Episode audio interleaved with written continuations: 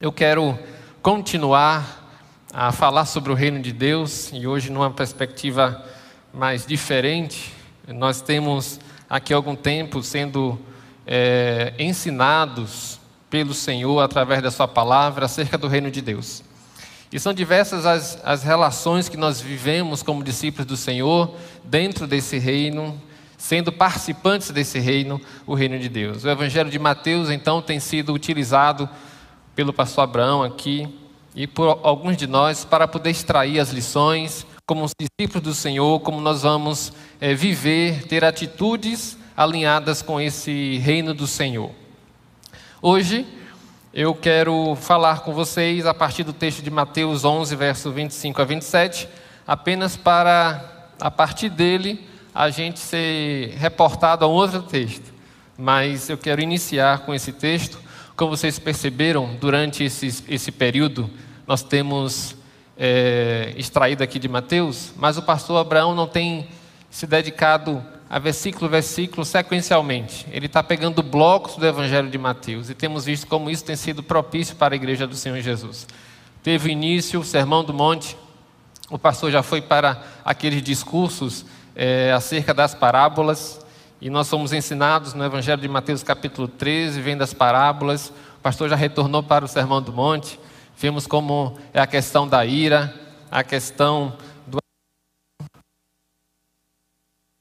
passada e hoje nós temos de pensar uma outra perspectiva acerca desse reino de Deus. Mateus capítulo 11, verso 25 ao verso 27 depois nós vamos migrar para Apocalipse capítulo 4. Assim diz: Por aquele tempo Jesus exclamou: Graças te dou, ó Pai, Senhor do céu e da terra, porque escondeste estas coisas dos sábios e instruídos e as revelaste aos pequeninos. Sim, ó Pai, porque assim foi do teu agrado. Tudo me foi entregue por meu Pai. Ninguém conhece o Filho a não ser é, pelo Pai. E ninguém conhece o Pai a não ser o Filho, e aquele a quem o Filho o quiser revelar. Essa, esse finalzinho aí é muito importante. E aquele a quem o Filho quiser revelar. Jesus, então, queridos, ele é a completa revelação do Pai para cada um de nós. Jesus, por meio de Sua palavra, é, tem nos ensinado que Ele é essa imagem do Filho de Deus, essa imagem do Deus invisível. Vimos isso alguns dias atrás. E nessa perspectiva, nós precisamos compreender que estar vivendo nesse reino é quando nós nos achamos participantes do discipulado junto com Jesus. Quando nós nos achamos caminhando esse caminho que o Senhor Jesus caminhou e esse caminho que Jesus nos leva a caminhar com Ele, nos leva à presença do Pai. Estar caminhando com Jesus nos leva à experiência de contemplar a beleza do Pai. Então, Jesus aqui nos adverte acerca desse, desse revelar, né? Que Ele é quem revela o Pai. Quem quiser ele quiser revelar, ver o Pai, contemplar o Pai, saber do Pai, é só por meio de Jesus Cristo. É nessa relação aqui do contexto de Mateus que esta perspectiva. Eu quero convidar vocês aí para Apocalipse, capítulo 4, e um texto que já foi lido pela manhã, logo no início, e nós temos nesse capítulo 4 de Apocalipse uma exposição daquilo que o Deus, esse Pai, e como Jesus revela o Pai através desta experiência que ele teve com João. Bem, Apocalipse capítulo 4 já foi lido hoje pela manhã, vocês puderam perceber o quanto de imagens, de símbolos esse capítulo tem, como isso é importante, como isso muitas vezes nos deixa assim extasiados, tentando imaginar, contemplar o que é que estava ali, é sendo a visão de João naquele contexto na ilha de Pátimos. João então escreve em Apocalipse capítulo 4 as seguintes palavras: Depois destas coisas, eu olhei para o céu, e olhei, eis que havia uma porta aberta no céu. E a primeira voz que eu vi era como de trombeta ao falar comigo, e disse: Suba até aqui e lhe mostrarei o que deve acontecer depois destas coisas. Imediatamente eu me achei no espírito, e eis que havia um trono armado no céu, e alguém estava sentado. E esse que estava sentado no trono era semelhante no aspecto à pedra de jaspe e ao sardônio. E ao redor do trono havia um arco-íris semelhante no aspecto à esmeralda. Ao redor do trono havia também 24 tronos, e neles estavam sentados 24 anciãos, vestidos de branco e com coroas de ouro na cabeça. Do trono saíam relâmpagos, vozes e trovões, e diante do trono estavam acesas sete tochas de fogo, que são os sete Espíritos de Deus.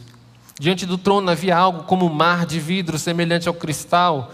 No meio do trono e à volta do trono havia também quatro seres viventes, cheios de olhos por diante e por detrás. O primeiro ser vivente era semelhante a um leão. O segundo era semelhante a um novilho. O terceiro tinha um rosto semelhante ao de um ser humano. E o quarto ser vivente era semelhante a uma águia que está voando. E os quatro seres viventes, tendo cada um deles, respectivamente, seis asas, estavam cheios de olhos ao redor e por dentro. Não tinha descanso, nem de dia nem de noite, proclamando: Santo, Santo, Santo é o Senhor, o Todo-Poderoso, aquele que era, que é e que há de vir. Sempre que esses seres viventes davam glória, honra e ações de graças ao que está sentado no trono, ao que vive para todo sempre. Os vinte e quatro anciãos se prostravam diante daquele que está sentado no trono, adoravam o que vive para todo sempre e depositavam as suas coroas diante do trono, proclamando: Tu és digno, Senhor, e Deus nosso, de receber a glória, a honra, o poder, porque criaste todas estas coisas e por tua vontade elas vieram existir e foram criadas. Amém? Que texto esplêndido da palavra de Deus. É um texto que nos remete a pensar sobre essa visão que João teve, uma visão meio que transcendente daquilo, da imagem de Deus. É um deslumbre da glória de Deus que João tem, e isso não é tão fácil assim, nem para João, que experimentou, que viu, principalmente para, para nós. Mas nos dá nuances daquilo que pode ser a grande experiência do povo do Senhor de ter um dia com o nosso Deus. Capítulo 4 de Apocalipse é um capítulo que começa uma parte, uma terceira parte, digamos assim. No versículo 19 do capítulo 1, lá o texto diz que escreva, pois, estas coisas que você viu, as que são e as que hão de acontecer depois destas. No primeiro capítulo, João vai falar sobre Jesus, é Jesus sendo revelado, a sua glória, o esplendor de Jesus. Depois, no capítulo 2 e capítulo 3, João escreve na sua visão acerca das sete igrejas, e ele vai escrevendo e expondo o Senhor, mostrando qual era a relação, como estava o estado das igrejas ali da Ásia Menor. Isso é para nós um retrato daquilo que é a igreja hoje, não apenas naquele tempo, mas em toda a história como existiam igrejas que estavam indo bem. O Senhor que conhece essa igreja sabe se ela é morna, se ela é fria, se ela é fiel, se ela é temente. Essas igrejas, então, essa exposição daquilo que pode ser também a nossa vivência. Igrejas que eram repreendidas pelo Senhor. Igrejas que também receberiam do Senhor um galardão ali, uma promessa acerca daquilo, daquilo que eles estavam vivendo, de fidelidade diante de Deus, a experiência de poder receber do Senhor a recompensa pela sua fidelidade. E depois, no capítulo 4, como nós vemos, o texto diz: Depois destas coisas, olhei e eis que havia uma porta aberta. Depois daquilo que era, que ele já tinha visto, depois daquilo que ele viu e que ah, é, existiu, agora, as que são, agora ele vai contemplar aquilo que há de ser. Há de ser. Então, aqui do capítulo 4 em diante, nós temos uma terceira parte é essa parte intermediária daquilo que vai acontecer depois. E depois de João capítulo 4, de Apocalipse 4, escrito por João, a gente vai ter descrito experiências maravilhosas que a igreja um dia vai viver, que a humanidade vai viver. A história futura está descrita aqui em Apocalipse 4 e João faz isso muito bem. Apocalipse tem uma linguagem meio complicada, os simbolismos são diversos. João, que escreve Apocalipse, ele se utiliza dessas imagens porque ele é o último apóstolo, está vivendo, ele está preso na ilha de Pátimos, ele está num momento de grande é, apreensão, ele está ali porque o Senhor, ele pregava a palavra do Senhor, ele testemunhava dessa palavra de Deus, mas a prisão era algo presente na sua vida, ele estava distante de todos. Os seus amigos, os discípulos que caminhavam com ele já não estavam mais, já tinham sido mortos. O Senhor Jesus já também tinha sido morto e tinha ascendido aos céus. E aquele homem amado do Senhor Jesus, aquele discípulo amado, ele continua como aquele último que está liderando a igreja, que tem uma voz potente para a igreja, que tem uma voz que discerne aquilo que a igreja está vivendo. E ele, numa situação complexa, aquilo que seus amigos, discípulos de Jesus viveram, ele poderia viver a qualquer momento, que era a morte, o martírio era um momento de prisão.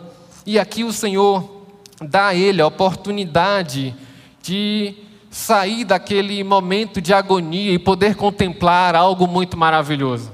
É quando seus olhos estavam fitos, quem sabe, nas paredes daquele, daquela prisão solitária, que ele olha para o céu e vê uma porta aberta. Isso é maravilhoso. É em um contexto de apreensão da igreja, de perseguição à igreja do Senhor Jesus, que os seus discípulos podem olhar para o céu e ver uma porta aberta. E ele olha então para a porta aberta e ainda há uma voz como de trombeta, e aquela voz é muito familiar a João, é a voz do Senhor Jesus. Queridos, enquanto João está ali e olha para o céu e vê as portas, a porta aberta, se ele está vivendo um momento de portas fechadas, um momento em que a prisão é algo tão feroz na sua vida, em que ele não tinha o Senhor Jesus por perto, nem os seus amigos, agora ele ouve a voz do Senhor Jesus. Agora ele pode contemplar algo maravilhoso. E Jesus diz: sobe aqui, sobe aqui, e eu te mostrarei o que deve acontecer depois dessas coisas quando a igreja enfrenta dificuldades. Nós que vivemos apreensões, e nesse tempo nós temos vivido muitas. O cenário não é tranquilo, nunca foi tranquilo o cenário da igreja. A igreja sempre viveu diante de adversidades. E nós temos vivido também momentos de grande agonia, não apenas pela pandemia, mas por todo o contexto que há político, por todo o contexto que há nesse sistema, nesse mundo as coisas vão convergindo, amados, para o fim. Eu fiquei feliz quando vi a programação dessa manhã e vi as canções que iríamos cantar.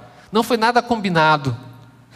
E quando eu peguei o programa e vi que o Senhor está voltando, que grandioso é o nosso Deus, que nós não seremos abalados, que esse Deus nos ama, eu fiquei pensando, meu Deus, como o Senhor é perfeito, porque aquilo que o Senhor me impulsionou a compartilhar com tua igreja aquilo que o Senhor também impulsionou a equipe de adoração de louvor, a falar sobre essa adoração ao nosso grande Deus, a falar acerca do Senhor que é todo-poderoso, daquele que está sentado no alto trono. E amados, por que isso é tão importante para nós? Porque foi tão importante para João? Porque naquele momento João poderia estar sendo confortado com a visão que ele está vendo.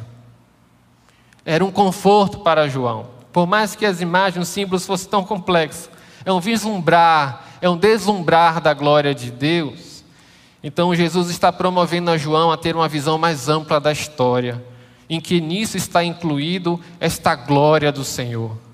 João não precisava se preocupar com aquela prisão, e hoje a igreja não precisa se preocupar com as perseguições, Hoje nós, temos, nós estamos sendo acuados a cada dia no que nós falamos, naquilo que nós expressamos. Se eu posso ou não falar aqui desse púlpito, o que é que isso vai repercutir? Como é que a igreja vai se defender diante de tantos ataques? Entende? Mas quando nós olhamos para o céu e quando nós escutamos a voz do Senhor, nós entendemos que esse Jesus que revela o Pai, ele quer nos mostrar um Pai que está sentado no alto e sublime trono. Ele quer nos mostrar que o Senhor Deus continua no controle da história. Por isso, nós precisamos cada vez mais ampliar a nossa visão e o nosso conhecimento de Deus. Nós precisamos saber quem é esse Deus que nós servimos. No Novo Testamento, parece que o Espírito Santo né? Jesus tem mais uma, um tom ali, a tônica é Jesus e o Espírito Santo, o Filho e o Espírito Santo. Mas Deus está no controle da história e fazendo convergir tudo para Ele. Como nós já falamos algum tempo atrás, Ele é o centro em que todas as coisas convergem para Ele. Nós não podemos perder isso de vista. Amém? Por isso, quanto mais altas visões nós tivermos acerca de Deus, mais ampla for a nossa visão, nosso conhecimento de Deus, muito melhor vai ser a nossa condução aqui nessa terra, porque nós não estaremos sendo, é, não viveremos esse medo, nós não estaremos vivendo essa agonia o tempo todo, porque nós sabemos que estamos seguros na mão do Senhor. É nesse contexto aqui de João, expondo, João expondo Apocalipse no capítulo 4, em que esse trono que nós vimos tantas vezes na leitura, não sei se você percebeu que na leitura de Apocalipse 4, quantas vezes nós encontramos a expressão, a palavra trono. Isso nos dá a compreensão de que essa palavra é muito importante e que essa é uma ideia que central que João está trazendo para o seu povo, que o Senhor quer mostrar a João e a sua igreja. São 67 vezes que a palavra trono aparece no Novo Testamento. Só em Apocalipse são 47 vezes, mas aqui em Apocalipse 4 você pode grifar aí, como eu grifei na minha Bíblia. São 13 vezes que aparece a palavra trono. É quase que 20% das vezes que aparece no livro de Apocalipse. E apenas uma vez tem a expressão trono, se referindo aos tronos dos 24 anciãos. Que coisa interessante. Por quê? Porque esse trono está no céu. Isso nos chama a atenção de que existe um comando Existe um Deus na sua, na sua característica, no seu atributo de governo, Ele é soberano sobre todas as coisas. A igreja não está sozinha, a igreja está servindo a um alto e um grande Deus que está assentado no alto e sublime trono. Um trono que João vê que está fixo ali, que foi armado no céu. Um trono que tem alguém assentado lá. O Senhor está governando a igreja. O Senhor está governando a história. O Senhor não perdeu o controle de nada. Nós estamos seguros nas mãos de Deus. Por mais que seja caótico o nosso estado, por mais que seja caótica, Deus, amados, a nossa vivência aqui e aquilo que João experimenta naqueles últimos dias da sua vida. O Senhor está no trono, fixo, armado no céu, ele está sentado lá e a Bíblia aqui começa a descrever características desse, desse trono. É a partir do trono que todas as coisas vão acontecer. Se você ler capítulo 1, 2 e 3 de Apocalipse aqui, João não fala sobre trono. O Senhor Jesus não revela o trono. Mas a partir do capítulo 4 até o final, nós vamos encontrar 47 vezes a expressão trono. O que, é que isso quer nos dizer? Que Deus, esse Deus que nos dá esperança, esse Deus que, no, que cuida de cada um de nós, esse Deus que nos, um dia nos resgatou, Ele está governando e que toda a história está sendo é, governada por Ele, sustentada por Ele. Por mais que se levantem tronos e tronos, reis e reis, eles se levantam e eles caem, mas há um trono fixo no céu e que o Senhor ele é para todo sempre. Nada, nada pode combater, nada pode guerrear, duelar contra esse trono. E nós servimos a esse grande Deus.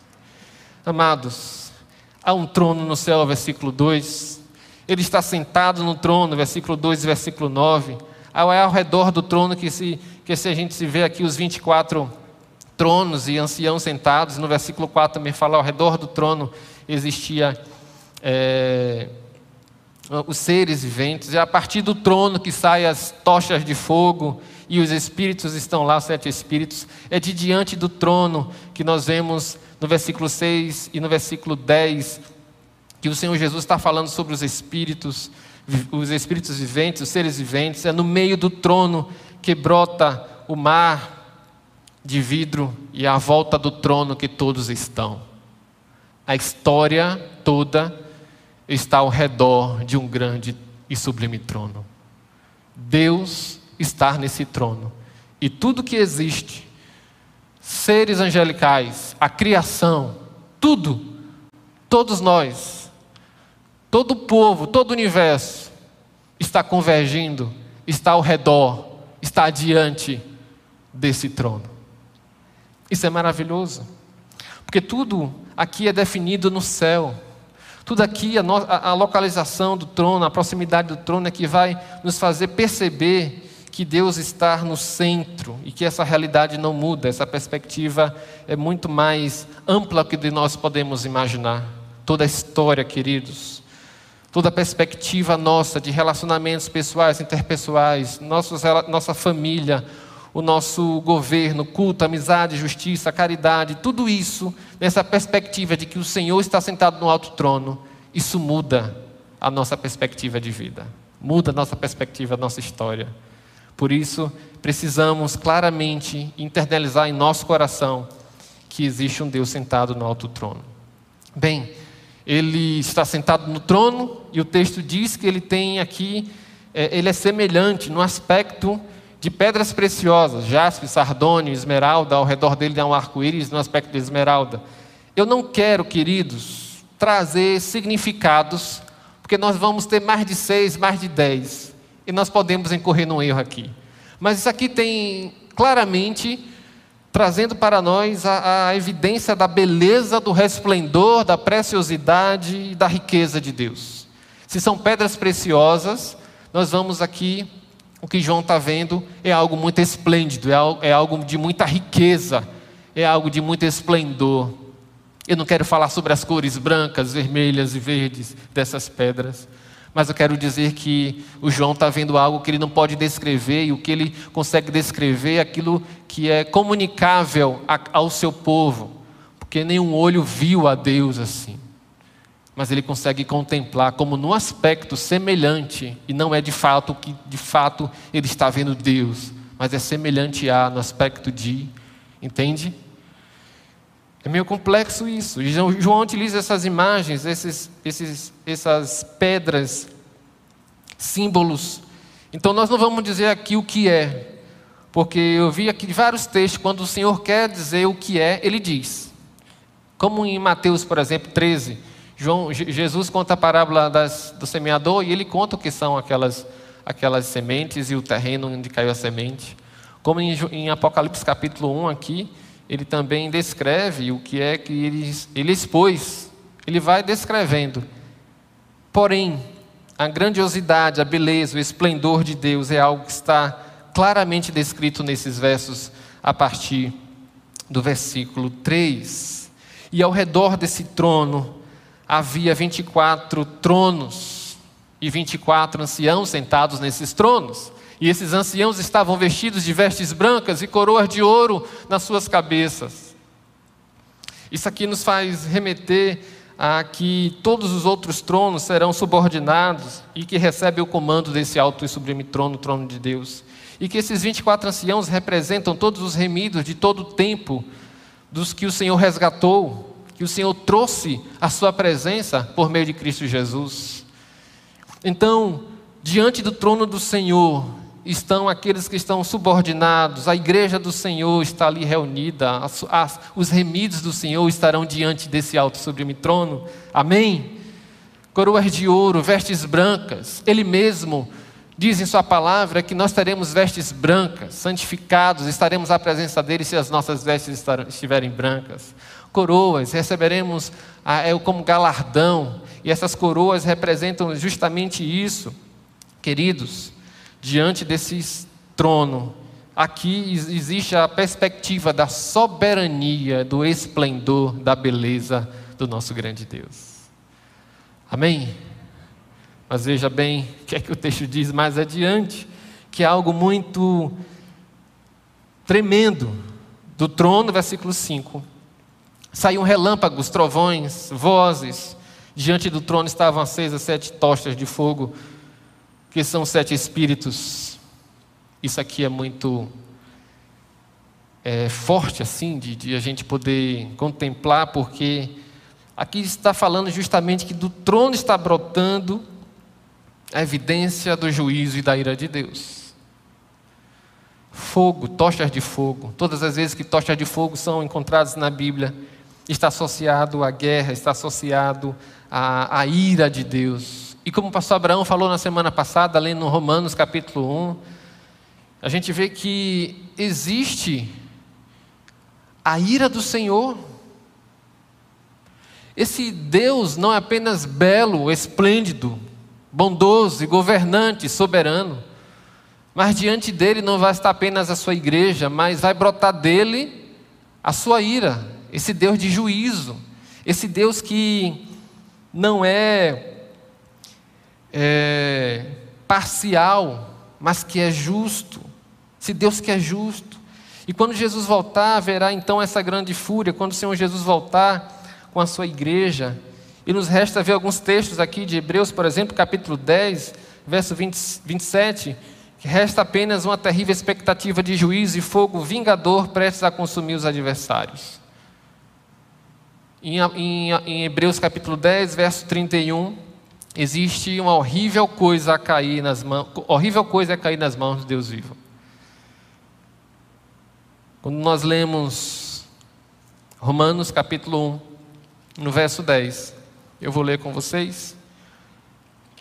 O pastor Abraão leu a semana passada, mas nós vamos ler novamente porque isso é algo de tremenda importância para a igreja do Senhor Jesus. Romanos, no capítulo 1, a partir do verso 18. Verso 18 diz assim: A ira de Deus se revela do céu contra toda impiedade e injustiça dos seres humanos, que por meio da sua injustiça suprimem a verdade. Pois o que se pode conhecer a respeito de Deus é manifesto entre eles, porque Deus lhe manifestou. Porque os atributos invisíveis de Deus, isto é, o seu eterno poder e a sua divindade, claramente se reconhecem desde a criação do mundo, sendo percebidos por meio de todas as coisas que Deus fez. Mais adiante, no versículo 28, no capítulo 1 de Romanos, olha o que Paulo escreve: desprezaram, por haverem desprezado o conhecimento de Deus, o próprio Deus os entregou a um modo de pensar reprovável para praticarem coisas que não convêm. Estão cheios de todo tipo de injustiça, perversidade, avareza, maldade, estão cheios de inveja, homicídio, discórdia, engano e malícia. São difamadores, caluniadores, inimigos de Deus, insolentes, arrogantes, orgulhosos, inventores de males desobedientes aos pais, insensatos, desleais, sem afeição natural e sem misericórdia. E embora conheçam a sentença de Deus, de que os que praticam tais coisas são possíveis de passíveis de morte, eles não somente as fazem, mas também aprovam os que as praticam. E no capítulo 2, a partir do verso 5, diz mais: por terem por, mas por ser teimoso e ter um coração impenitente, você acumula contra si mesmo ira para o dia da ira e da revelação do, do justo juízo de Deus, que retribuirá a cada um segundo as suas obras. A vida eterna aos que perseverarem e fazem o bem, procuram a glória, a honra, a incorruptibilidade, mas a ira a indignação para os egoístas que desobedecem à verdade e obedecem à injustiça. Aqui é Paulo que está escrevendo a igreja de Roma, ele fala sobre Israel, ele vai falar sobre gentios. Mas isso é claramente aquilo que nós também vemos descrito em textos de João, em textos de Paulo, em outros, em outros textos. E que existe a ira do Senhor. A ira do Senhor e a sua justiça. Queridos, esse Deus que está sentado no alto e sublime trono é um Deus que também tem uma ira. E as sete tochas de fogo que lá na, na versão revista atualizada diz que elas estão ardendo, é justamente a infinita, absoluta, intensa ira de um Deus santo, que está brilhando do trono de Deus, isso é muito forte. Esses sete espíritos são, é o Espírito Santo, sete numa, numa linguagem de totalidade, de completude, mas esse Espírito Santo que um dia é consolador se tornará um dia o consumidor, com suas tochas saindo flamejantes isso associado a guerras, o Senhor é justo e existe uma ira também que brota do trono de Deus.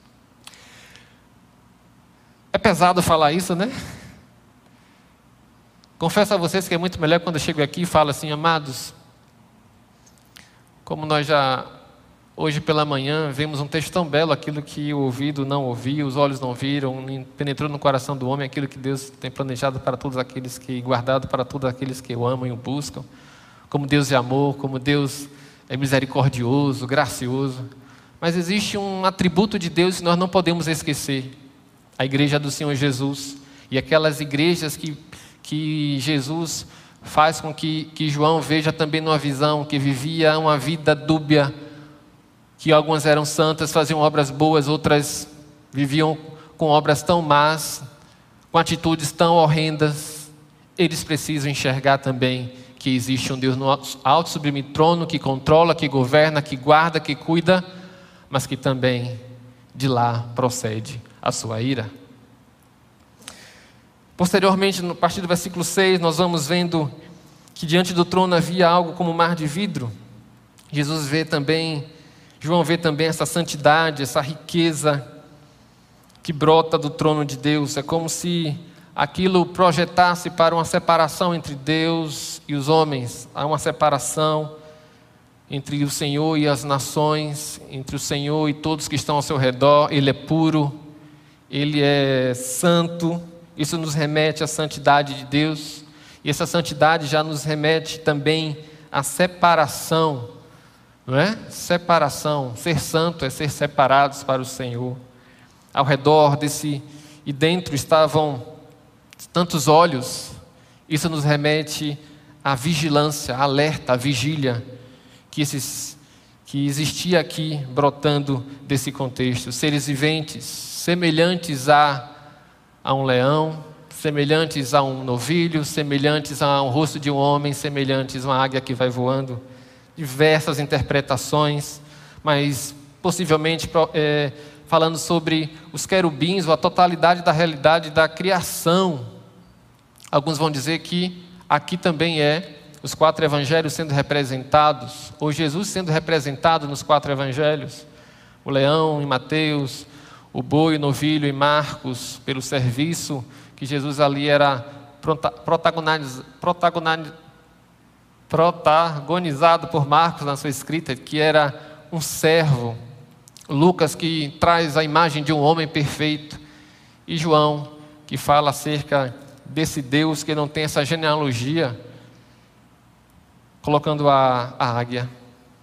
Mas o que eu quero trazer aqui é que existem também seres viventes que se prostram diante do Senhor. Não vamos nos deter o que de fato significa cada um, mas que ao redor desse trono existe seres viventes, existem tronos, existem os remidos, existe a humanidade, existe a criação. Todos hão de se curvar diante do trono de Deus. Toda língua, todo joelho e toda nação. Foi para isso que o Senhor mandou o seu Filho unigênito porque o seu sangue vertido na cruz do Calvário há de trazer a presença de Deus, povos, gente de todos os povos, de todas as línguas e de todas as nações. Isso é impressionante. Eles tinham seis asas, cheios de olhos. Essas asas, quem sabe se remetendo a Isaías, seriam aqueles que duas cobriam a sua face, duas cobriam seus pés, outras duas para voar. Quem sabe seja isso ou não, se nós fizermos um paralelo com Isaías. Mas aqui está descrito, amados, essa santidade de Deus. Isso leva esse povo a adorar esses seres, adorarem ao Senhor como querubins que adoravam o Senhor. Como lá em Gênesis, por exemplo, que depois da queda do homem, o Senhor coloca querubins para guardar o jardim. Existem aqui ao redor do trono seres que estão entre Deus e todos os outros talvez que guardem, que remetam à criação do Senhor. E o que é que eles diziam sem descansar dia e noite? Santo, Santo, Santo. Existia adoração no céu, existe adoração. Santo, santo, santo, ele define, ele enfatiza e ele coloca em grau super, superlativo. Isso nos leva à consciência que Deus é tão grande, Ele é tão esplêndido em Sua santidade, que João, com a expressão apenas santo, não consegue descrever a santidade de Deus. Ele tem que repetir por três, mais duas vezes que Ele é santo. E esses seres viventes estão declarando isso, proclamando isso em todo o tempo. E dizendo que o Senhor é todo poderoso, aqui existe a onipotência de Deus. Ele tem um poder e não há oposição, não há, não há sucesso, não há duelo contra ele, não há cabo de guerra, o Senhor e o diabo, não existe isso. Até o poder que o inimigo tem é porque o Senhor autorizou que ele assim agisse. Lembra de Jó? Foi o Senhor que permitiu que Jó fizesse, até certo ponto, coisas terríveis na vida de Jó. Os inimigos, os demônios nos evangelhos declaravam que Deus, que Jesus era Deus. Me lembro, me recordo que quando eu comecei a namorar com Laine, a gente começava a conversar por telefone de coisas de assuntos bíblicos. E um dia eu falei assim com ela: Vamos, me responda algumas coisas aí. Onde é que na Bíblia diz que os demônios creem no Senhor? Aí ela disse: Em Tiago, né? os demônios creem e estremecem. Até os demônios creem e estremecem diante de Deus.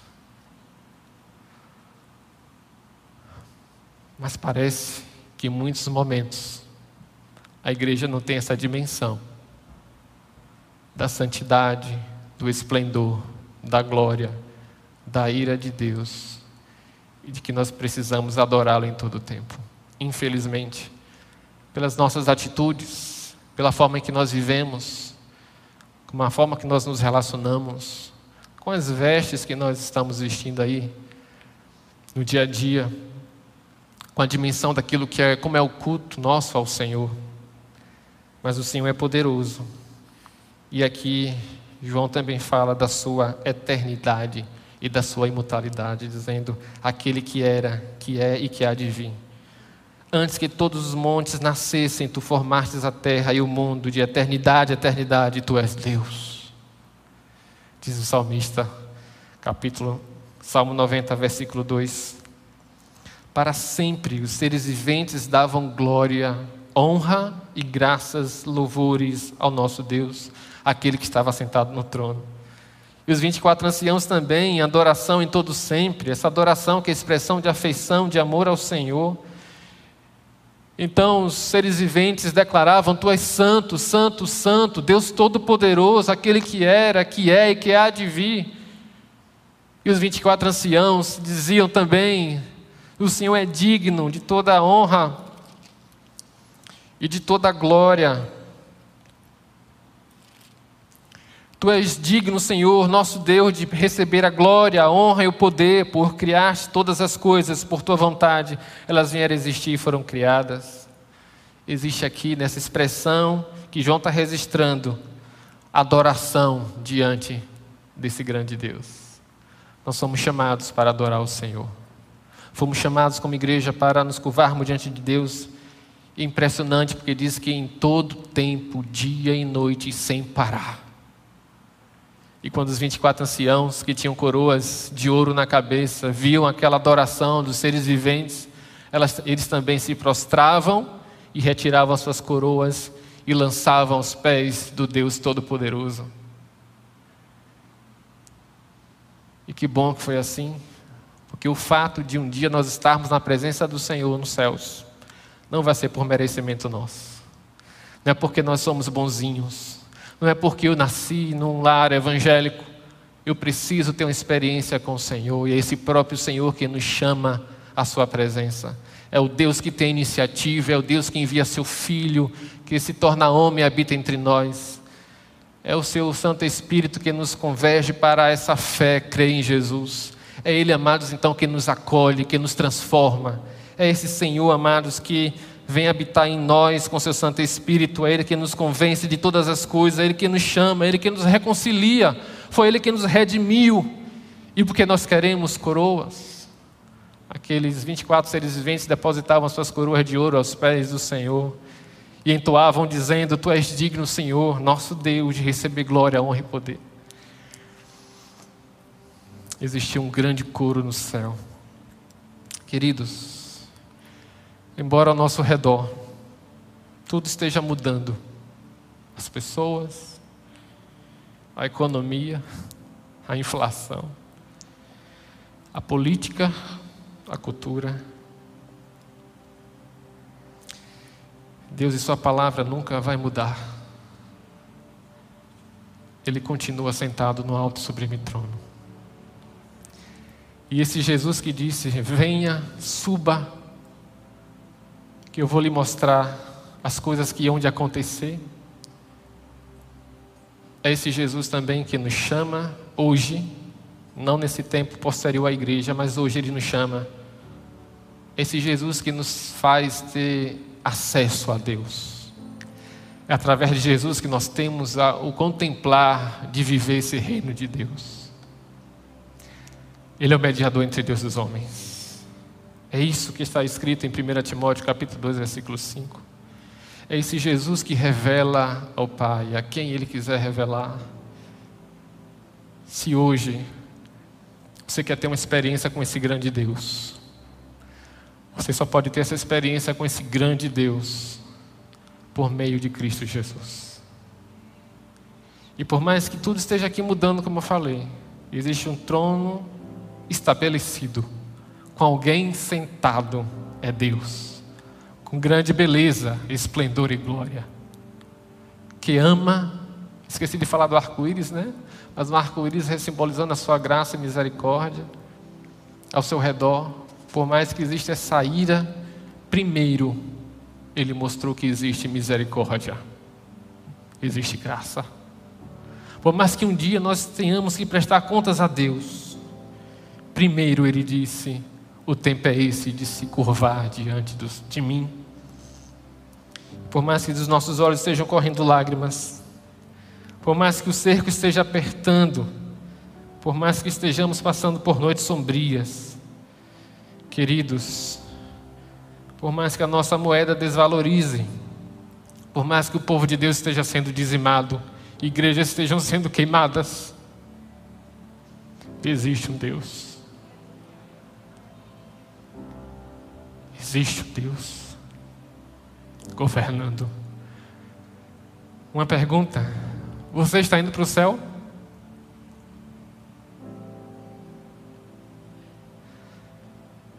Está indo para o céu?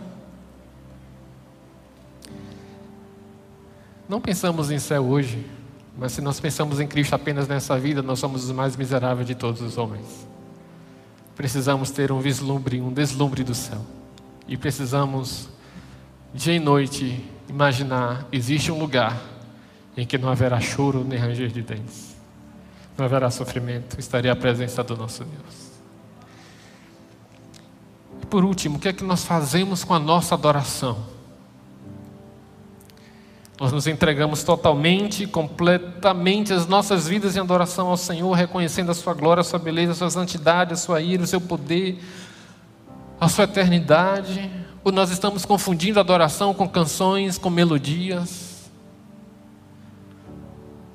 música, louvor, é uma das formas de nós adorarmos a Deus. Mas o nosso ser, a nossa vida deve ser de louvor e adoração ao nosso Deus o tempo todo. Eu não estou dizendo que você está dando aula e está cantando canções que falam de Deus mas as nossas atitudes, o nosso proceder, a nossa vida, como nos portamos aqui como discípulos de Cristo, denota se nós estamos adorando ao Senhor em todo o tempo ou se nós estamos o deixando de lado. Há uma canção tão linda que expressa essa santidade de Deus. Vamos cantar juntos. O Ministério do Louvor está aqui. E você conhece essa canção? Nesse trono, assentado à sua destra, está Jesus. Capítulo 5 fala sobre isso. O Senhor Jesus está lá, ao lado, à direita de Deus Pai. O Cordeiro, com aquele que é todo-poderoso, juntos no sublime trono. E a igreja há de adorar e cantar dessa maneira.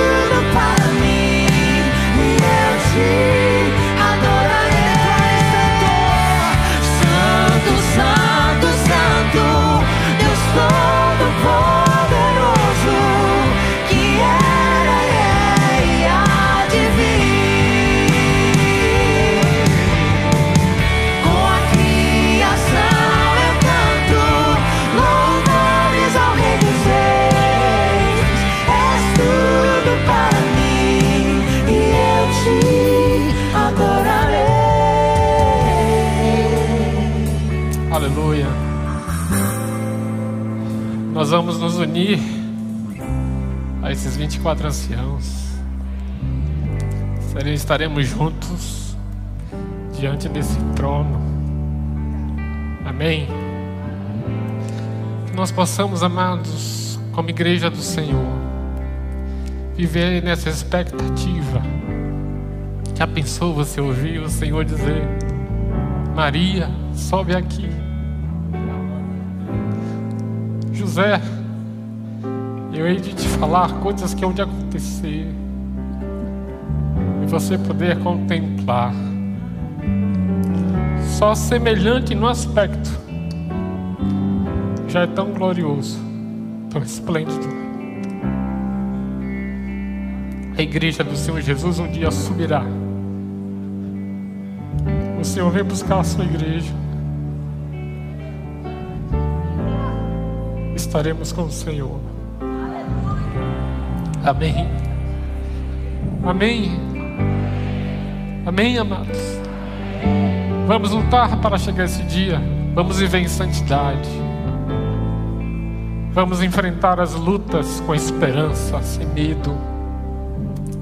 Porque existe um Deus sentado no alto o trono, cuidando de cada detalhe da sua vida, da sua história.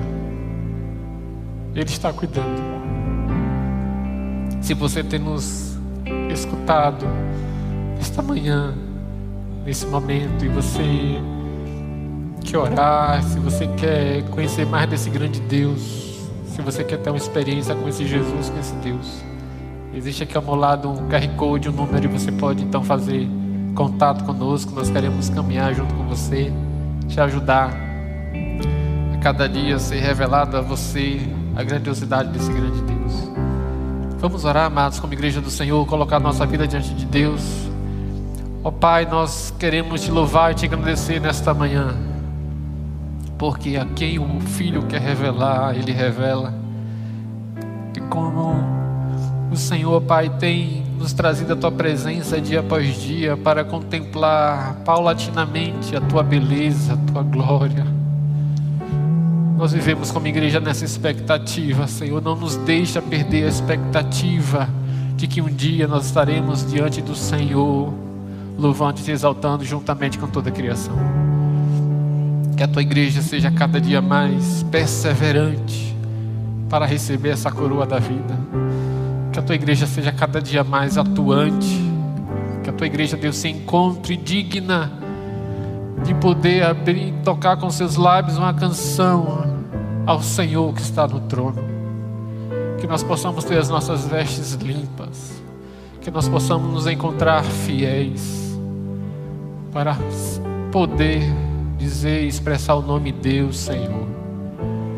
Em nome de Jesus, que a nossa visão acerca do Senhor a cada dia venha ser renovada, que possamos contemplar o Senhor a cada instante, que nós não viemos nos perder aqui com tantas atividades, com tanto corre-corre, com tantas coisas triviais, passageiras. Que em meio a tudo isso que nós fazemos aqui, até como igreja, não percamos a dimensão do céu, que possamos ver o céu aberto, e um dia o Senhor voltando para nos levar à tua presença, e junto e por todo sempre, dia e noite, podemos dizer: Santo, Santo, Santo é o Deus Todo-Poderoso. É a nossa oração nesta oportunidade, nesta manhã, no nome santo e amado do teu Filho Jesus. Amém. Amém. Deus te abençoe, amados. Nós estamos finalizando o culto nesta manhã e eu vou pedir aos irmãos que é, a gente vai precisar fazer uma higienização aqui para ter uma outra atividade que é profissão de fé de alguns irmãos que serão batizados no dia 21, tá? A igreja vai estar realizando o batismo, mais de 70 pessoas estarão descendo as águas. Expectativa é de que em março mais de 50 também como nós não podemos aglomerar, precisamos deslocar os irmãos em locais estratégicos aqui, conta do distanciamento. Os discipuladores estão aqui, os pastores estarão aqui fazendo esta, esta segunda parte desta manhã. Então Deus te abençoe, te guarde, tenha uma boa semana. Que Deus abençoe a sua casa no nome de Jesus. Amém. Vocês que estão em casa, estão nos assistindo também, nosso muito obrigado por ter nos acompanhado, estado conosco nessa oportunidade. Deus abençoe.